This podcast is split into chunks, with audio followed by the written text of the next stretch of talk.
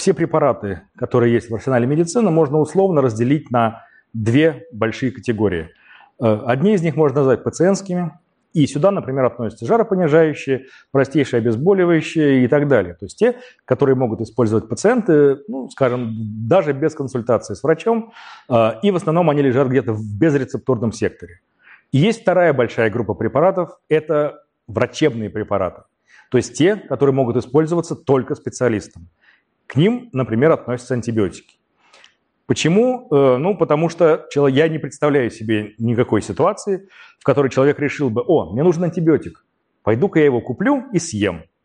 На самом деле нет, конечно, потому что назначению антибиотика должно э, предшествовать постановка диагноза, которая именно подразумевает участие специалиста, участие врача.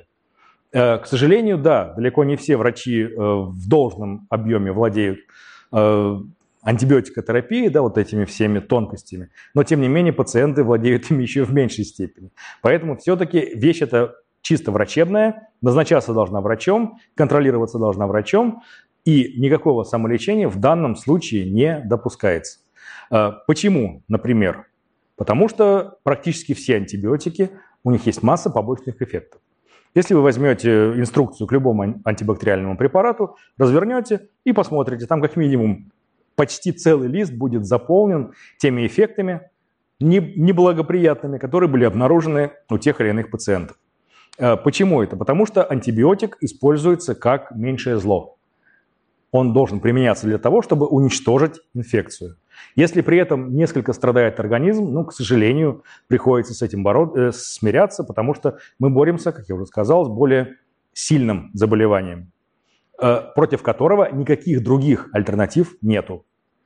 Э, в том случае, если врач назначает вам антибиотик, вам необходимо уяснить несколько моментов, то есть уточнить у врача, не уходить от него до тех пор, пока вы не получите ответы на эти вопросы. Первое. Сколько вам нужно пить этот препарат? Ни в коем случае нельзя самостоятельно прекращать курс.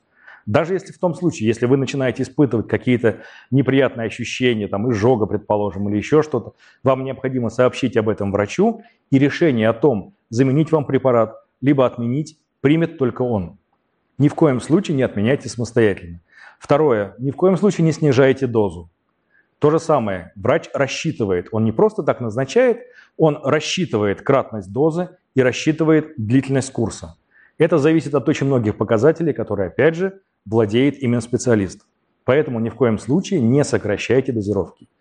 Далее, э, если вы, если вам, вашему ребенку назначен антибиотик, приобретайте специализированный детский препарат.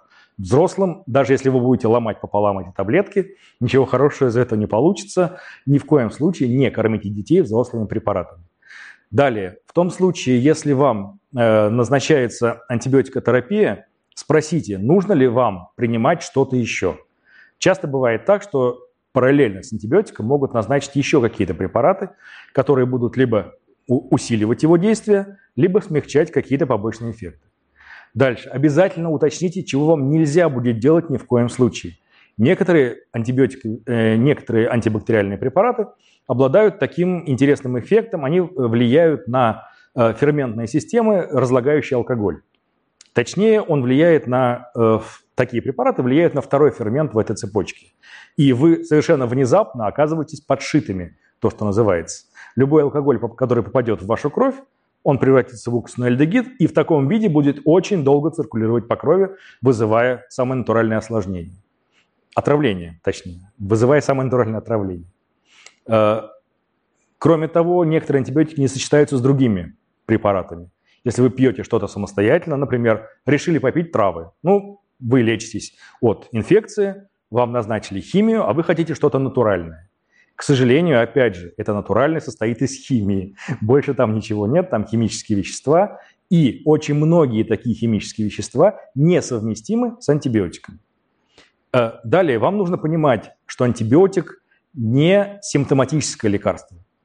Не, не следует ожидать, что у вас сразу снизится температура, что у вас сразу исчезнет кашель, сразу идут какие-то другие явления. Антибиотик борется с причиной заболевания. Да, вот медицина очень часто обвиняет в том, что она не борется с причинами э, болезней, да, она лечит только симптомы. Антибиотик лечит причину.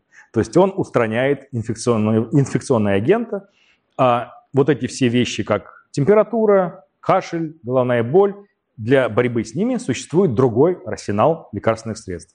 Опять же, если вам необходимо, уточняйте это у врача, но не считайте, что вот эти все эффекты вы получите, применив антибиотик. Э, далее, э, если вы пришли в аптеку и вам предлагают заменить антибиотик на какой-то, скажем, ну, более дешевый аналог, э, либо советуйтесь с врачом, либо отказывайтесь. Здесь есть масса тонкостей, и далеко не все дженерики, то есть препараты воспроизведенные, они соответствуют по тем показателям, которые критичны, в том числе для антибиотиков, э, не все они соответствуют оригиналам. Поэтому если врач назначил некий препарат конкретный, не исключено, что у него были для этого основания, скажем так, не финансовые, он не обязательно был заинтересован в том, чтобы вы пошли в конкретную аптеку и купили конкретный препарат. Ну, единственный вариант, только если он вам дал прямо на фирменном бланке и сказал пойти в какую-то конкретную аптеку. Если просто выписан стандартный рецепт, то, скорее всего, у врача есть основания полагать, что в вашем, вашей ситуации поможет именно этот препарат и никакой другой. В том случае, если вы не допили антибиотики, выкидывайте не нужно их спасать. Не оставляйте их на следующий случай или не передавайте их кому-то еще. А, дело в том, что открытые упаковки, тем более антибактериальных препаратов, а, они хранятся очень недолго. Там начинают происходить самые различные и вполне естественные процессы. И в том случае, если вы постараетесь, попробуете их использовать в следующий раз, можете столкнуться, ну, как минимум, с дополнительными побочными эффектами. Э, то же самое не рекомендуется смывать такие антибактериальные препараты в общедоступную канализацию, э, поскольку нам не нужно воспитывать никаких, никакие устойчивые штаммы бактерий в той же канализации, вы не знаете, какой монстр потом оттуда выберется. Э, для того, чтобы их утилизировать, в принципе, достаточно их положить в какой-нибудь пластиковый пакет, например, и заполнить малоприятной субстанцией типа кофейных отходов, очистков или еще что-то в этом роде, чтобы они также не были привлекательны для других людей, которые видят таблетки, в, в помойке, скажем так, и вдруг решат их как-то по-другому использовать. Э, в общем-то, антибиотики вещи хорошие в том случае, если они применяются по показаниям и по назначениям специалиста. В противном случае можно столкнуться с достаточно большим количеством побочных эффектов.